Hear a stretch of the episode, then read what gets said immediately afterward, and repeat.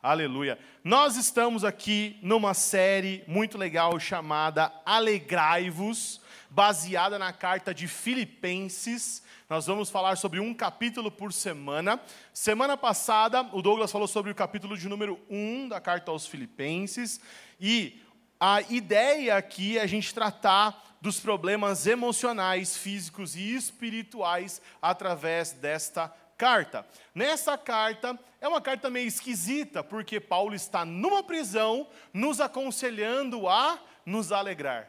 Né? Como que um cara que está preso, como que um cara que está passando por uma situação tão difícil como essa, envia uma carta para a igreja pedindo para eles ficarem alegres? Né? Somente tendo uma consciência diferente dos demais, e é isso que a gente vai ver aqui. Então, vamos ler juntos Uh, Filipenses capítulo de número 2, abre comigo aí, por favor. Eu vou ler tudo porque é maravilhoso.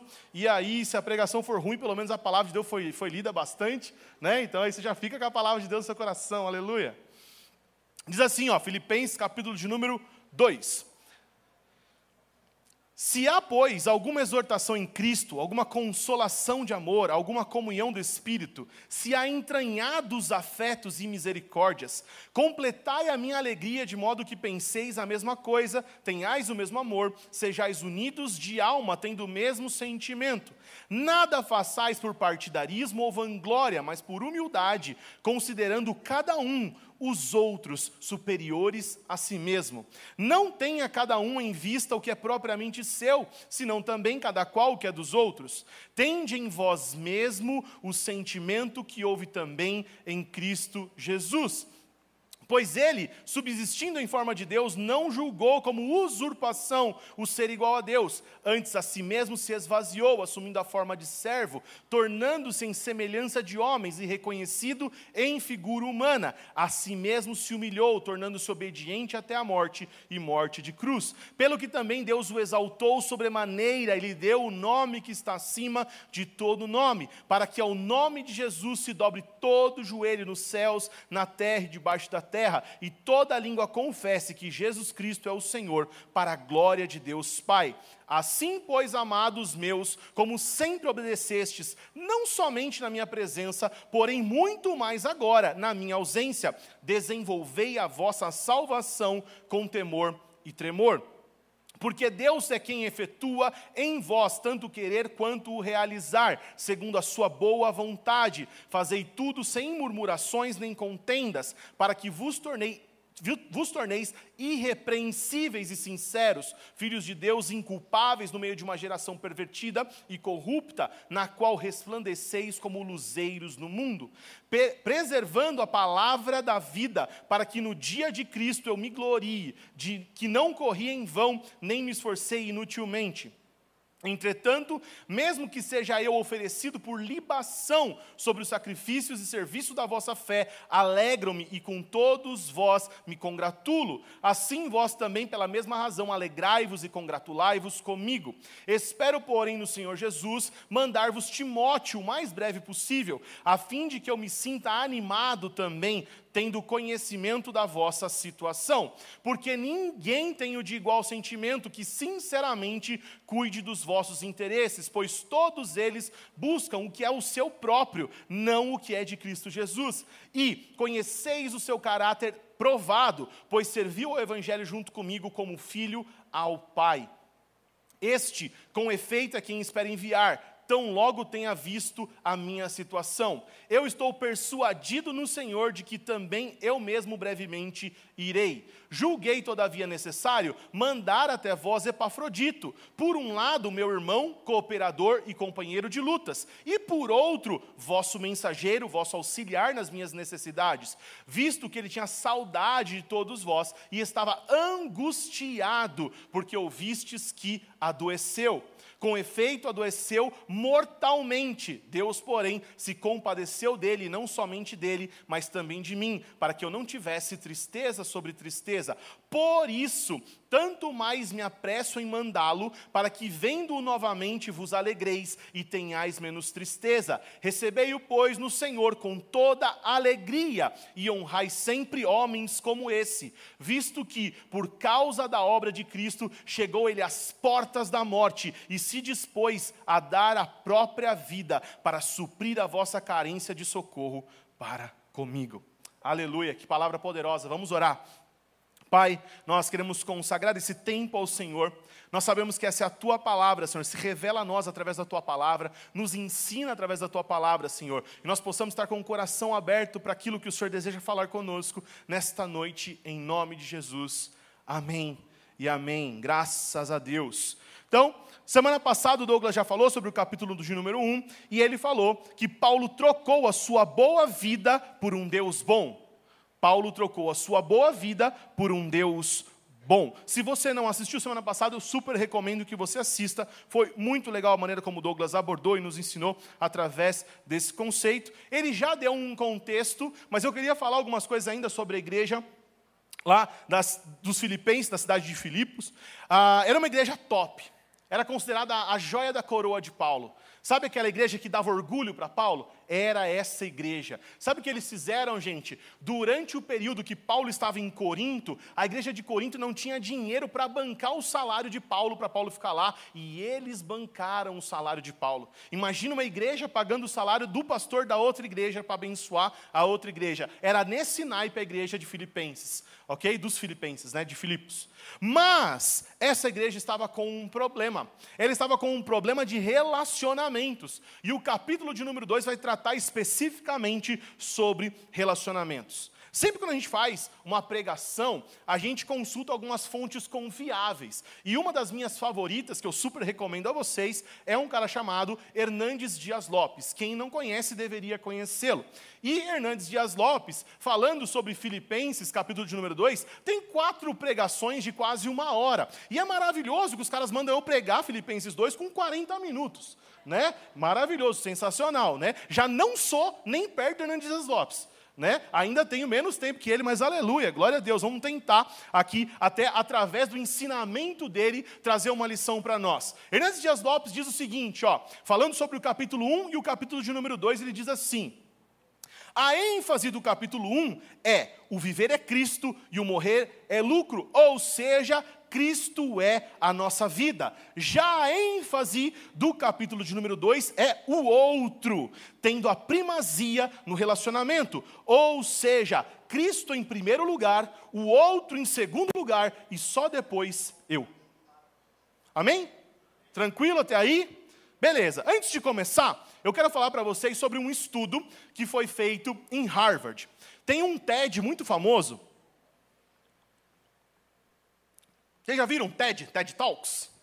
Aqueles de 15 minutos e tal? Num dos TEDs foi um diretor de um programa lá nos Estados Unidos. Ele é o quarto diretor desse programa, feito por Harvard. E ele vai contar sobre o maior estudo que Harvard já fez. Um estudo que naquela época, eu não sei se foi 2016 ou 2019 que ele gravou, mas naquela época que ele gravou, tinha 75 anos que havia sido feito, ou que é, estava sendo feito aquele estudo ano após ano, eles entrevistavam 724 pessoas para descobrir qual é o motivo, a razão da nossa felicidade. E nessa época, após 75 anos de estudo, ainda tinha seis pessoas vivas nesse estudo que ano a ano eram entrevistadas para nos dar um diagnóstico sobre a felicidade humana. Antes disso, esse mesmo cara cita um outro estudo que foi feito, eu não sei se foi feito por Harvard ou não, mas esse cara de Harvard que citou esse estudo, e ele diz que a geração Y, né, os millennials, a galera da minha idade, aí dos 30, 40 anos, por aí, foi entrevistada para perguntar o que era sucesso, o que era felicidade, e 80% deles respondeu que o objetivo deles de sucesso, de felicidade, era ser rico. O que eles queriam era ser rico. Porém, esse estudo de Harvard, de 75 anos, com 724 pessoas, metade delas estudantes de Harvard, a outra metade pessoas pobres da cidade lá de Boston, nos Estados Unidos, lá de, de, de Boston, né, um povo mais pobre e um povo ali com condições de estudar em Harvard, uma das maiores universidades do mundo. É, eu vi que tem um irmão aqui que estudou em Yale, que está aqui presente, ele gosta mais de Yale do que, eu não vou citar nomes, mas gosta mais de Yale do que de Harvard, está aqui em nosso meio, né, depois ele pode fazer essa defesa também, de qual é a melhor universidade, mas uma das melhores é Harvard, né, considerada aí por todos uma das melhores. E esses caras chegaram numa conclusão. Qual foi a conclusão deles? Depois de estudar 75 anos, 724 pessoas, eles disseram o seguinte: bons relacionamentos deixam as pessoas mais felizes e mais saudáveis. Bons relacionamentos deixam as pessoas mais felizes e mais saudáveis. Ele dividiu em três pontos importantes que eu quero compartilhar com vocês. Primeiro, conexões sociais fazem bem e a solidão mata. Conexões sociais fazem bem e a solidão mata. A solidão é uma das piores coisas que pode, que pode acontecer com o ser humano. Segunda coisa importante desse estudo: não importa ter relacionamentos, mas a qualidade dos relacionamentos. Eles entrevistaram algumas pessoas que, mesmo após né, 50 anos de um casamento fiel, eles não eram parceiros. E essa não parceria, essa, esse afastamento entre o casal, não era considerado um bom relacionamento, a ponto do cara ser considerado alguém que vivia sozinho. E a solidão levava o cara à morte. Então, um relacionamento ruim não serve, tem que ser um bom relacionamento. Tiago, como assim um bom relacionamento? A pessoa saber que ela tem com quem contar. Sabe, conforme você vai ficando mais velho, ou conforme você passa por problemas, por dificuldades na sua vida, você olha ao seu redor e você diz assim: Eu tenho com quem contar. Eu tenho pessoas ao meu redor com quem eu posso contar. Se vier a acontecer algum problema comigo, eu sei que eu tenho um parceiro, um companheiro. Isso se aplica à esposa, à esposa, a filhos, a pais e também a amigos, a pessoas que estão envolvidas no nosso contexto. Mas se o relacionamento for ruim, é como se a pessoa estivesse sozinha. E o terceiro, quem tem bons relacionamentos desenvolve mais o seu cérebro. Você aprende mais, fica mais sábio e aumenta a sua capacidade de memória. A sua memória dura mais tempo, fica mais longeva. Você não esquece das coisas. Conforme vai ficando velho, as pessoas esquecem das coisas. Acontece as pessoas esquecerem das coisas. Quando você tem bons relacionamentos, isso te ajuda, ajuda o seu cérebro a desenvolver. Então eles chegaram numa conclusão: uma vida boa se constrói com bons relacionamentos. Conclusão de Harvard. 75 anos de estudo, 700 e poucas pessoas. Uma vida boa se constrói com bons relacionamentos. E cara, um dos meus esportes favoritos é quando a ciência comprova o que a Bíblia já dizia dois mil anos atrás. É maravilhoso, né? Quando Harvard leva 75 anos para dizer o que a carta de Filipenses já me disse. Não é verdade? Aleluia, Harvard, obrigado, só comprovou que eu já sabia, né? Paulo já tinha escrito para nós como isso funcionaria de acordo com a vontade de Deus. E é maravilhoso, porque a ciência comprova a palavra de Deus. A palavra de Deus deixa claro que isso deve acontecer. Mas vou ser ousado aqui, não que eu me ache melhor que Harvard, mas eu prefiro uma definição bíblica. Então, como é versículo, não estou me achando. Vou só ler o versículo e você chega na sua conclusão, ok? Semana passada, nós trocamos uma boa vida pelo quê? Um bom Deus. Como que a gente consegue encontrar isso? Abre comigo aí em Lucas 10, 27.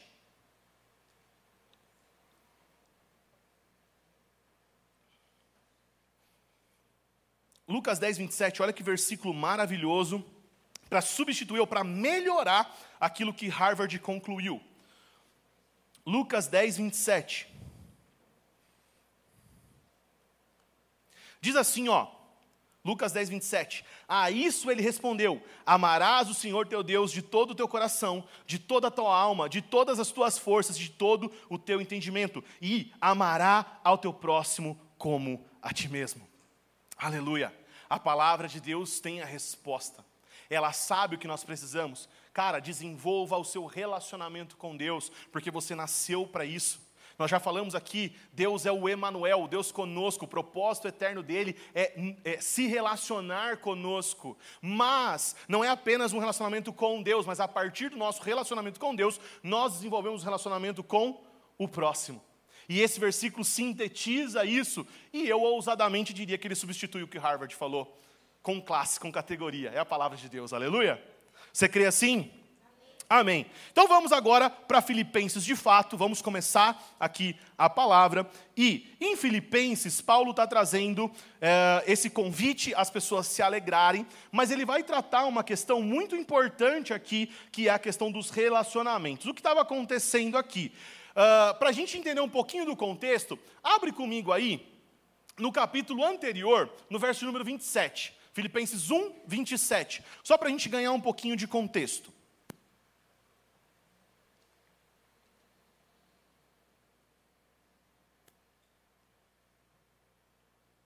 Olha o que diz. Vivei acima de tudo por modo digno do evangelho de Cristo, para que, ou indo ver-vos, ou estando ausente, ouça no tocante a vós outros, que estáis firmes em um só espírito, com uma só alma, lutando juntos pela fé evangélica. Pause. Nós estamos falando do apóstolo Paulo.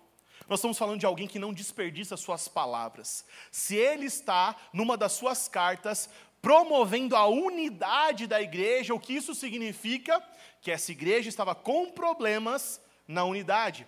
Na verdade, isso vai ficar claro no capítulo de número 2 e principalmente no capítulo de número 4, onde ele dá nome aos bois, e ele fala sobre duas senhoras que estavam tretadas estavam brigadas lá, a ponto de Paulo recomendar um cara para ser o intermediador da conversa, porque senão elas, não sei o que elas iam fazer, né? não vou aqui dizer o que elas fariam, não sei, né? mas Paulo manda um cara lá só para intervir nessa briga, porque eles estavam com problemas de relacionamento. Então, no capítulo de número 2, Paulo vai gastar todo o capítulo nos ensinando como devemos nos comportar, como devemos nos relacionar com os outros a partir da perspectiva do cristianismo, do evangelho, de uma fé evangélica, como o próprio Paulo falou. A questão é que eu tenho a impressão de que nós vivemos um tempo semelhante a esse. Eu tenho a impressão que nós gastamos mais tempo em cuidar desses relacionamentos que estão tendo atrito, cuidar dos problemas, das tretas, do que sendo luz lá fora, como é a recomendação de Paulo. Infelizmente, nós temos que colocar muita energia em resolver problemas internos da igreja, picuinhas, problemas, divergências, diferenças, brigas, do que sendo luz lá fora, como deveríamos fazer. Então, o capítulo de número 2, ele vai nos mostrar três problemas que essa igreja carregava. Ok? Três problemas que essa igreja carregava. Vamos lá então para o 2?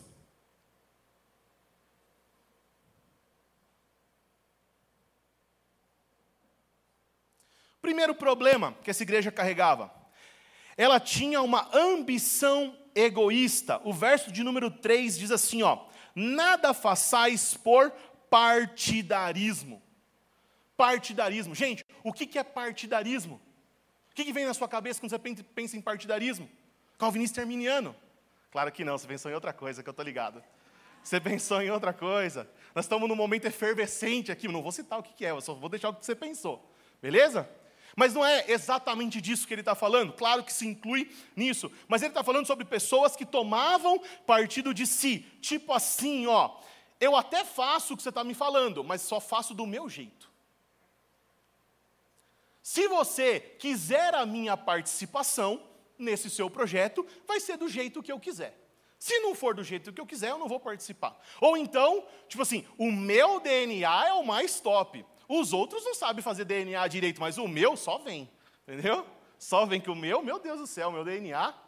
Hoje de manhã recebi várias mensagens falando que eu estava com um partidarismo aqui na igreja, porque eu vim de verde, que estava com a camisa do Palmeiras. Não era do Palmeiras, uma camisa normal, gente. Não sei por que vocês tiraram, de onde vocês tiraram isso, né? Falando que eu estava com um partidarismo dentro da igreja, em hipótese alguma.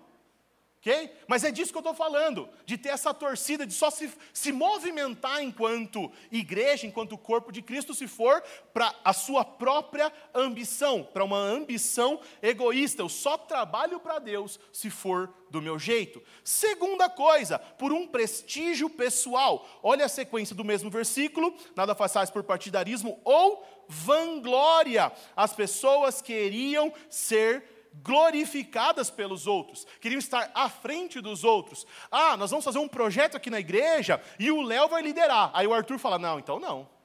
Se eu não for o líder, quem vai ser? Né? Tipo, eu sou muito mais capaz, não é verdade? Então é isso, vanglória, procurar a glória pessoal, querer estar acima, querer uma posição que não lhe foi concedida e só funcionar se você estiver na posição que você deseja. Terceiro problema dessa igreja, o egocentrismo. E olha a sequência do versículo, versículo de número 4. Eu vou, vou continuar lendo o 3 e depois eu vou para o 4. Ó. Nada façais por partidarismo ou vanglória, mas por humildade, considerando cada um os outros superiores a si mesmo. Não tenha cada um em vista o que é propriamente seu, senão, senão também cada qual o que é dos outros. Ou seja, não seja egocêntrico. Entenda que o mundo não gira ao seu redor. Não considere as coisas só porque estão girando em torno do seu umbigo, mas olhando a necessidade de todos. Não olhe somente para a sua necessidade, para aquilo que você precisa, deseja ou gostaria, mas olhe para as situações procurando ver o que pode ser feito de bom para o outro. Ainda nesse versículo, eu gosto muito do que ele diz assim, ó uh, considerando cada um os outros superiores a si mesmo. Deixa eu contar uma história para vocês. Há muito tempo atrás eu tinha um discipulador que eu quero honrar aqui, pastor Salomão. Pastor Salomão era um cara muito fera, discipulou a mim, discipulou o Douglas também. Vocês já ouviram Douglas algumas vezes citando o pastor Salomão aqui. E eu estava conversando com a Thaís ontem. De discipulado, talvez seja o cara mais incrível que a gente conhece, assim, um cara que conseguia mexer no nosso coração de um jeito, acessar as, as, os problemas e trazer a verdade de Deus através da palavra de Deus para tocar o nosso coração. Daqui o Ney conhece também, já foi discipulado pelo Salomão. E que, por que eu estou citando ele? Porque um dia eu cheguei para ele com um problema. Eu estava sendo perseguido pelos meus chefes. Eu tinha um chefe na minha agência, que eu trabalhava no banco, eu tinha um chefe na regional, e de graça os caras estavam pegando no meu pé. E eu não estava aguentando mais. Eu estava com um problema. E aí você pode pensar, ah, não, mas estava fazendo alguma coisa errada e tal. Até meus colegas perguntavam, né? Tipo, cara, o que, que você fez para o homem? Né? Nada. E eu estava crente naquela época. Não que eu não esteja agora, né? Não, não é isso, né? Não, mas assim, pensa, eu estava num fogo de voltar para Jesus e tal, estava numa, numa fase muito boa, assim, da minha vida, espiritualmente bem, correndo bem ali, a carreira, né, que nos é proposta, e mesmo assim o atribulado, os atribulados estavam pegando no meu pé, e eu fui vomitar isso para ele ali, falar, cara, não tá legal. Ele falou, cara, deixa eu falar uma coisa para você. Deixa eu falar uma coisa para você. Eu vivi uma situação onde eu tinha um chefe num determinado momento que é, ele era o meu chefe, mas eu manjava mais de teologia do que ele. E era muito difícil. Por favor, anunciar o carro do telão. Aleluia. Aí o telão está falando aí com vocês. Né? Montana Preto, EGC 5067. Considere o outro superior a si. Se você estiver pregando, o mais importante é considerar a pregação do telão, tá vendo? Olha o exemplo pegando o pregador, não posso nem reclamar. Aleluia, pessoal, vamos lá. Você que tem uma montana preta, você que é a placa EGC 5067, você precisa comparecer ao estacionamento. Aleluia. Beleza? Já deu? Obrigado, Pinta. Aleluia. Uma salva de palmas para o cara da montana. E aleluia, glória a Deus. Vamos lá. Quando a pregação prega o pregador, ao vivo, não é verdade? Aleluia. Considere o outro superior a si. E aí ele falou para mim assim, cara, eu estava reclamando disso com Deus e Deus me trouxe esse versículo. E ele falou assim: a partir deste momento eu passei a todas as vezes que eu olhava para essa pessoa nessa determinada situação, eu falava assim, cara, pode ser que eu até saiba mais teologia do que ele, mas ele é incrível mas Ele conduz o nosso trabalho de um jeito maravilhoso, mas Ele tem muito a me ensinar, mas eu preciso me submeter a Ele. E eu passei a considerar da mesma maneira, quando os caras pegavam no meu pé, eu me submetia àquilo e procurava enxergar quais eram os valores de Deus que poderiam ser transmitidos a mim, mesmo que eu tivesse achando que estava certo. E é muito legal esse negócio de discipulado, porque meio que Deus vai, vai criando assim, né, no nosso, no nossa, nosso ouvido, assim, um grilo falante, sabe? Que a gente chama de Espírito Santo. Se você tem intimidade, você chama de Espírito Santo. Quando você não tem intimidade, você fala porque é um grilo falante, alguma coisa assim, no seu ouvido. A ponto de um dia eu estar. Eu tive uma briga com a Thaís, eu estava saindo de carro, assim, de casa, para ir para um compromisso. Eu ouvi a voz do Salomão no meu ouvido. O Salomão carioca, e ele falou assim: falou, né? Eu ouvi, né? Negão! Tu que está errado. Não é assim que ele fala? Negão, é tu que está errado, negão. Eu parei assim, tipo, cadê o cara? Eu estava sozinho no carro, e o Espírito Santo usou a voz do meu discipulador para falar que eu estava errado, e realmente eu estava. Eu achava que estava certo, mas fui lá, né? Neste caso exclusivo, apenas neste caso, mas é isso. Por que, que eu estou falando isso, gente? Porque a gente precisa aplicar esta palavra à nossa vida. E daqui a pouco a gente vai ver como Jesus fazia, qual é a solução que Jesus nos propõe. Mas é muito interessante você ligar é, ficar intencionalmente ligado a isso. Considere o outro superior a si. Abra os seus ouvidos para que o Espírito quer te ensinar nas situações onde você acha que está com a razão, mas precisa enxergar que Romanos 13 diz que toda a autoridade foi instituída por Deus, ou seja, se tem um chefe chato pegando no seu pé, Deus que colocou ele lá para te melhorar. Não ouvi um aleluia. Meu Deus. E qual que é a solução que Paulo nos dá? Verso de número 5. Olha só, verso de número 5 diz assim: Tende em vós o mesmo sentimento que houve também em Cristo Jesus. Tende em vós o mesmo sentimento que houve também em Cristo Jesus. Olha que maravilhoso. Gente, qual é a solução para os nossos problemas? Quando formos resolver os problemas, nós temos que ter a mente de Cristo. Alguns vão dizer que essa palavra aqui no original grego, ela não significa somente sentimento, mas sentimento, intenção, ação.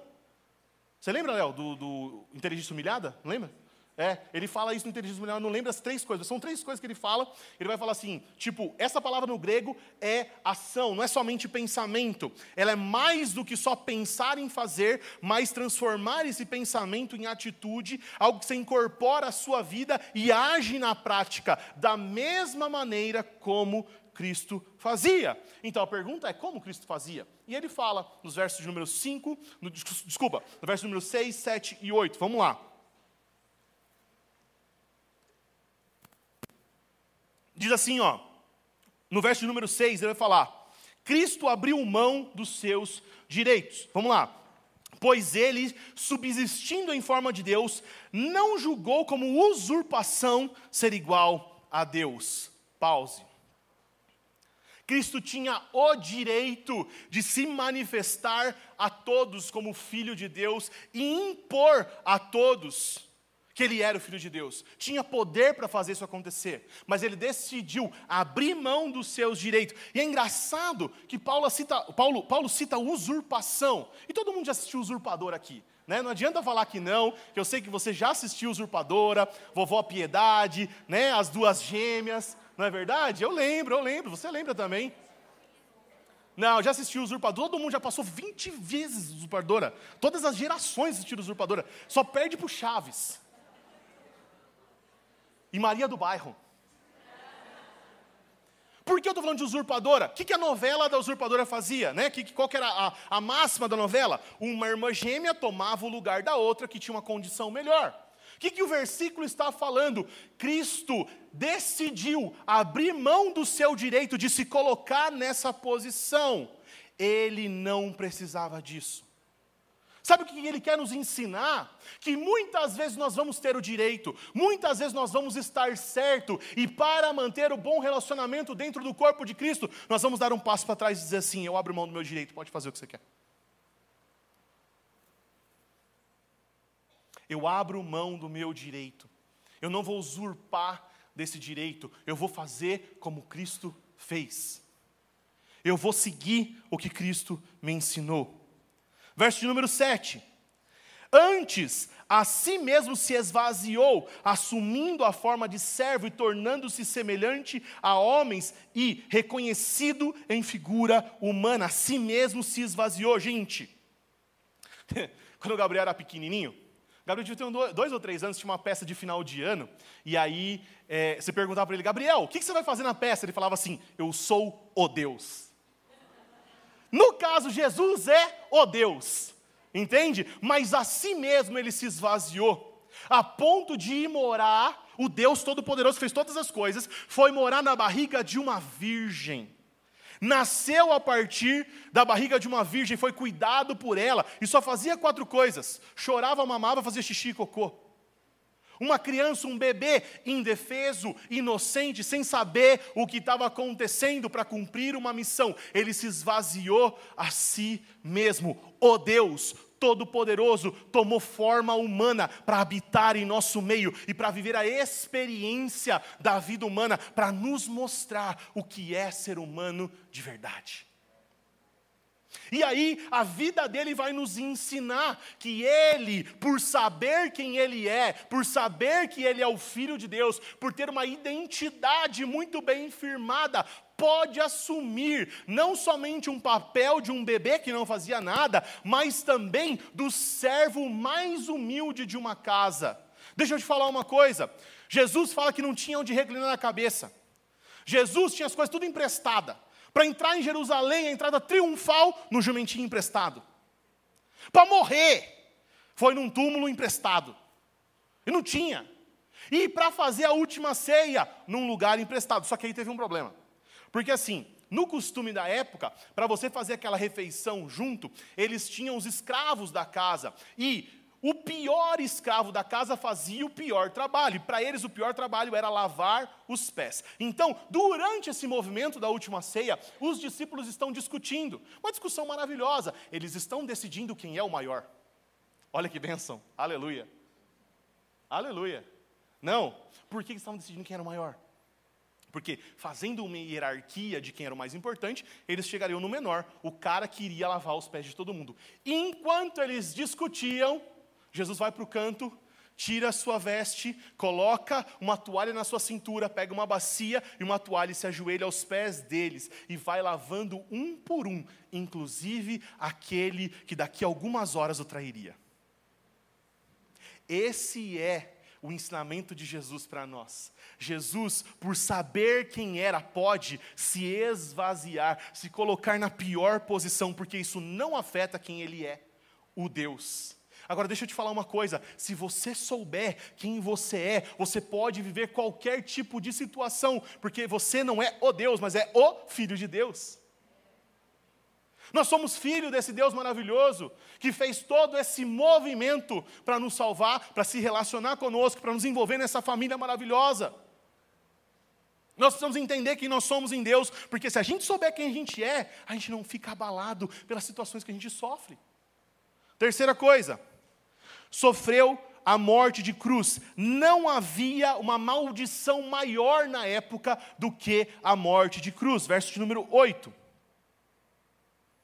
A si mesmo se humilhou, tornando-se obediente até a morte de cruz. Deixa eu te falar uma coisa: esse processo da morte de cruz, neste processo, ele experimentou todo tipo de maldição e humilhação que uma pessoa pode receber todos aqueles, to, todos os pecados humanos foram depositados nele. E além disso, ele tem a pior coisa, que é beber o cálice da ira de Deus. Sabe a ira de Deus que serviria para fazer morar pra, fazer você morar para sempre no inferno? Jesus assumiu esse cálice para si, naquele momento, se tornando o pior de todos. Ele se fez pecado por nós, ele morreu por nós, ele sofreu por nós, ele apanhou por nós, ele foi crucificado por nós, sofreu privação de sono, que talvez uma das as piores coisas que ele sofreu, por nós. E aí, a gente está com problema com o irmão e a gente fala assim: não, eu que estou certo. nós precisamos pensar.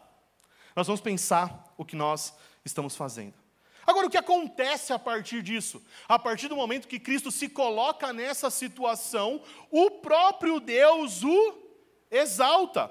E aí, todos os versículos conhecidos que eu já li aqui, faz dele o nome sobre todo nome, que diante dele toda língua confessará e todo joelho se dobrará. Aqueles versículos que a gente adora, que a gente acha maravilhoso. Deus o exaltou, aleluia. E o que Cristo faz? Devolve para Deus a glória. Após ser exaltado, ser colocado no lugar mais alto, ele diz assim: Olha, Deus seja glorificado através disso. Quando nós nos humilhamos e Deus nos exalta, é para a gente fazer o mesmo, para dar a glória a Deus, porque Ele é o único digno de toda a honra e toda a glória para sempre. Amém.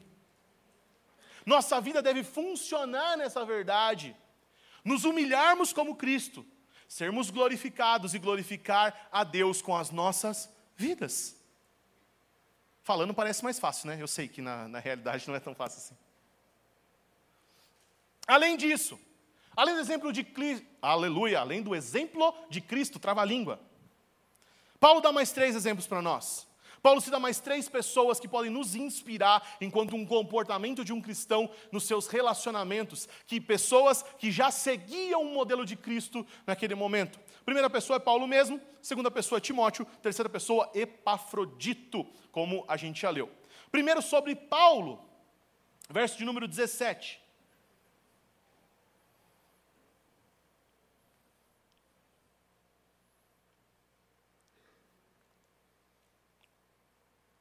Olha que maravilhoso.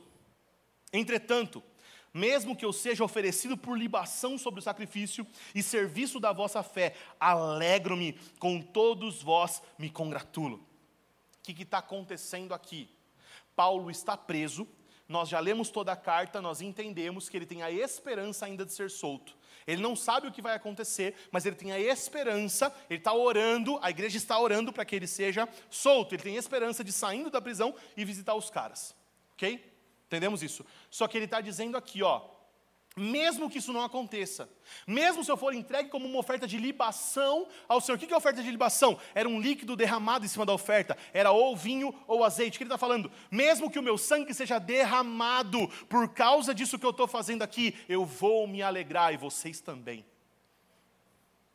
E deixa eu te contar um segredo, não sei se você já leu, 2 Timóteo, a última carta de Paulo, ele está em uma outra prisão e naquele momento, ele sabe já, é a última vez. E sabe o que ele diz? A mesma coisa. Ele fala: agora eu sei, eu vou ser entregue como uma oferta de bebida a vocês. Na verdade, eu já fui, eu já gastei todo o meu sangue por essa causa. Eu vivi e eu vou morrer por aquilo que eu acredito. E eu sei que há uma coroa reservada para mim, mas não só para mim, para todos aqueles que amam a vinda do Senhor. Essa consciência que nós precisamos. Ou se nós achamos que vai acontecer, ou se nós temos certeza que vai acontecer, nós decidimos dar a nossa vida por essa causa. Nós decidimos nos entregar totalmente por essa causa. Paulo faz isso. Paulo está disposto a dar a sua vida pelos seus irmãos, e isso causa nele alegria. Morrer por essa causa anima Paulo. Segunda pessoa que aparece aqui é Timóteo. Nos versos 18 até o 24, ele vai falar sobre Timóteo. Como a gente avançou bastante no horário, eu vou falar para vocês sem ler os versículos, depois você pode ler em casa. Inclusive, recomendo que você leia toda essa carta mais de uma vez, que é maravilhosa. Ele diz que Timóteo tinha o mesmo coração de Paulo. O que o versículo diz é o seguinte: é tipo assim, ó. Paulo considerava Timóteo num nível que o que ele está falando no grego significa assim, ó, tanto faz, se for eu ou ele, vai ser a mesma coisa. Já pensou? A gente chegar nesse nível de quando ser enviado ser a mesma coisa, tipo assim, Paulo fala tanto faz, vai o Timóteo aí, mas tipo assim, é como se eu tivesse. Olha o nível que eles chegaram em comunhão, em intimidade, em desenvolvimento de relacionamento no corpo de Cristo. Segunda coisa, Paulo dá testemunho dele e fala que eles já têm lá em, na igreja de Filipos, eles já têm o testemunho de, de Timóteo. Ele cuida dos interesses dos outros sinceramente, com a motivação certa. Ele cuida dos interesses de Cristo, não como os outros. Paulo cita. Paulo fala assim: ó, não é como os outros fazem, que fazem para os seus próprios interesses. Timóteo não. Timóteo cuida dos interesses de Cristo. Terceira coisa, ele está disposto a servir. Ele está disposto a deixar Paulo. Imagina se você pudesse estar com Paulo. E aí Paulo assim fala: vai. Eu falava assim: não, não vou. Mas ele está disposto a servir em, até a última instância, a dar a sua vida como Paulo estava dando por essa causa. E se fosse preciso se separar de Paulo para levar a mensagem de Paulo, ele faria, e ele o fez mais de uma vez. Timóteo representa o discípulo de Paulo, o filho. Ele fala assim: Olha, Timóteo me serviu como um filho, como um filho serve ao pai. Timóteo é um exemplo de relacionamento para nós. Desenvolveu um nível tão alto de relacionamento que representou o próprio Paulo. Terceiro, Epafrodito. E Epafrodito é muito legal. O verso 25 eu quero ler com vocês. Diz assim, ó: Julguei, todavia, necessário mandar, mandar até vós Epafrodito, por um lado, meu irmão, cooperador e companheiro das lutas, mas por outro lado, vosso mensageiro e vosso auxiliar nas minhas necessidades. Pausa, deixa eu te dar um contexto. Epafrodito era dessa igreja. E ele saiu dessa igreja com uma incumbência, servir Paulo. Ele pegou uma oferta dessa igreja e levou a oferta dessa igreja para Paulo. Mas quando ele chega lá para servir Paulo na sua dificuldade, o que acontece com ele? Ele adoece ele adoece, ele fica mal, não somente fisicamente, mas aqui os versículos a seguir vão dizer que Epafrodito estava angustiado. Deus o feriu com uma doença. Deixa eu falar para você uma coisa, você pensou nisso, mas lendo a Bíblia tem um negocinho muito interessante. A Bíblia diz assim, ó, que o lencinho de Paulo curava. Tem noção de quem era Paulo? E Paulo estava com o cara e o cara estava morrendo. Imagina como é que estava a tensão naquele momento. Eles tinham certeza que Deus feriu o cara por algum motivo para a morte. E ele estava à beira da morte, mas Deus decide trazê-lo à vida novamente. Havia um plano e um propósito para isso acontecer. Mas qual é o problema? O problema é que talvez o que está acontecendo aqui pode acontecer no nosso meio, porque Epafrodito estava ferido cumprindo o propósito de Deus. Estava para morrer e estava angustiado, estava ferido na sua alma, estava abalado psicologicamente, talvez estava com ansiedade, com depressão, eu não sei. E o que nós fazemos como igreja com as pessoas que estão assim? Dizemos que elas estão com falta de Deus. A igreja tem sido muito injusta. Nós, temos sido injustos com as pessoas que estão passando por problemas, por dificuldades. Principalmente Douglas falou isso muito no começo da pregação da semana passada: o quanto de pessoas, principalmente pós-Covid, estão com problemas de saúde mental. Isso não é falta de Deus. Claro, pode ser em alguns casos raros específicos. Mas Epafrodito estava servindo a vontade de Deus e sofrendo por ela. Assim como os amigos de Jó julgaram mal a Jó, nós, enquanto igreja, estamos julgando mal as pessoas que estão morrendo do nosso lado, e ao invés de ajudar, a gente aponta o dedo para elas e fala que elas estão erradas. Nós não podemos permitir, como igreja, isso acontecer em nosso meio. Nós precisamos cuidar dos nossos feridos. Nós precisamos ajudar uns aos outros. E uma maneira de desenvolver isso, gente, relacionamento. Deus então cura Epafrodito, e aqui a Bíblia vai citar algumas coisas sobre ele. Por exemplo, ele é, uh, ele decide suprir com sua vida. Vamos, vamos para o verso número 30, olha comigo aí, último verso.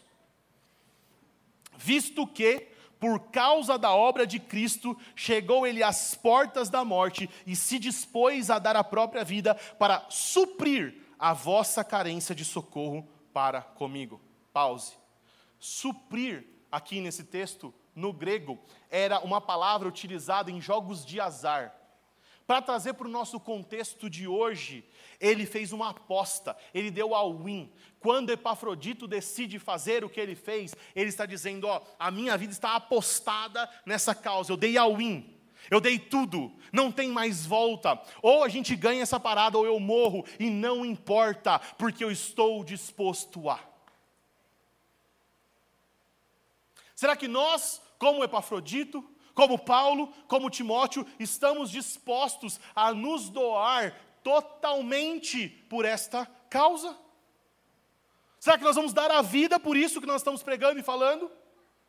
Por quê? Porque nós precisamos seguir o exemplo de Cristo e daqueles que vieram antes de nós. Todos eles se doaram por essa causa. Você só está ouvindo essa mensagem aqui porque milhares de pessoas viveram e morreram por causa desta mensagem. Para terminar, como professor, eu sou muito mais professor do que pregador, né? Os caras me dão um texto inteiro para ler ainda, imagina, queria dar uma aula, né? Mas qual que é o problema? O problema é que eu acabaria a aula aqui e falaria, beleza, Deus abençoe, valeu. Fim da aula. Mas não é uma aula. E a pergunta que fica para nós é: e segunda-feira? E amanhã? O que muda na minha vida amanhã? Tá bom, legal, muito bonito o que você falou, Filipenses 2, valeu, obrigado, viu? Deus abençoe. Não, o que, que muda na minha vida? O que acontece comigo na segunda-feira, a partir disso que nós entendemos aqui? A partir da importância de compreender a maneira de se comportar nos relacionamentos. Sabendo que Filipenses 2,5 diz que a gente tem que ter o mesmo comportamento, a mesma mente, a mesma atitude de Cristo Jesus, quando a gente for fazer o que a gente vai fazer. O que, que muda na nossa segunda-feira? Então, para saber o que fazer na segunda-feira, eu proponho dois desafios para vocês. Lição de casa, né? Lição de casa. Tá topa? Fazer uma lição de casa comigo? Primeiro, tem algum problema com alguém? Está brigado com alguém? Está com algum probleminha de relacionamento? Tem algum partidarismo aí em nosso meio, calvinista, arminiano, dando problema? Calvinista, arminiano. Tá ligado, né? Você sabe, né, como é que está um grupo da família, né? Você sabe o que está acontecendo. Tem algum problema em nosso meio? Seja você a mesma coisa que foi Cristo. Tenha você a mesma atitude que foi de Cristo. Abra mão dos seus direitos, abra mão de estar certo e promova a comunhão. Por quê? Porque foi o que Cristo fez. Simples assim. Então, tem algum problema entre vocês? Verso de número 3: considere o outro superior a si. Enxerga nele virtudes e valores. Enxerga maneiras que Deus está usando nele para você, para fazer você aprender, crescer, melhorar e se tornar a semelhança de Cristo. Verso número 5, o mesmo modo de pensar, de agir, como eu falei, de Cristo. Deixa eu falar uma coisa para você essa semana. Pega a sua bacia, a sua toalha, vai lavar o pé de alguém.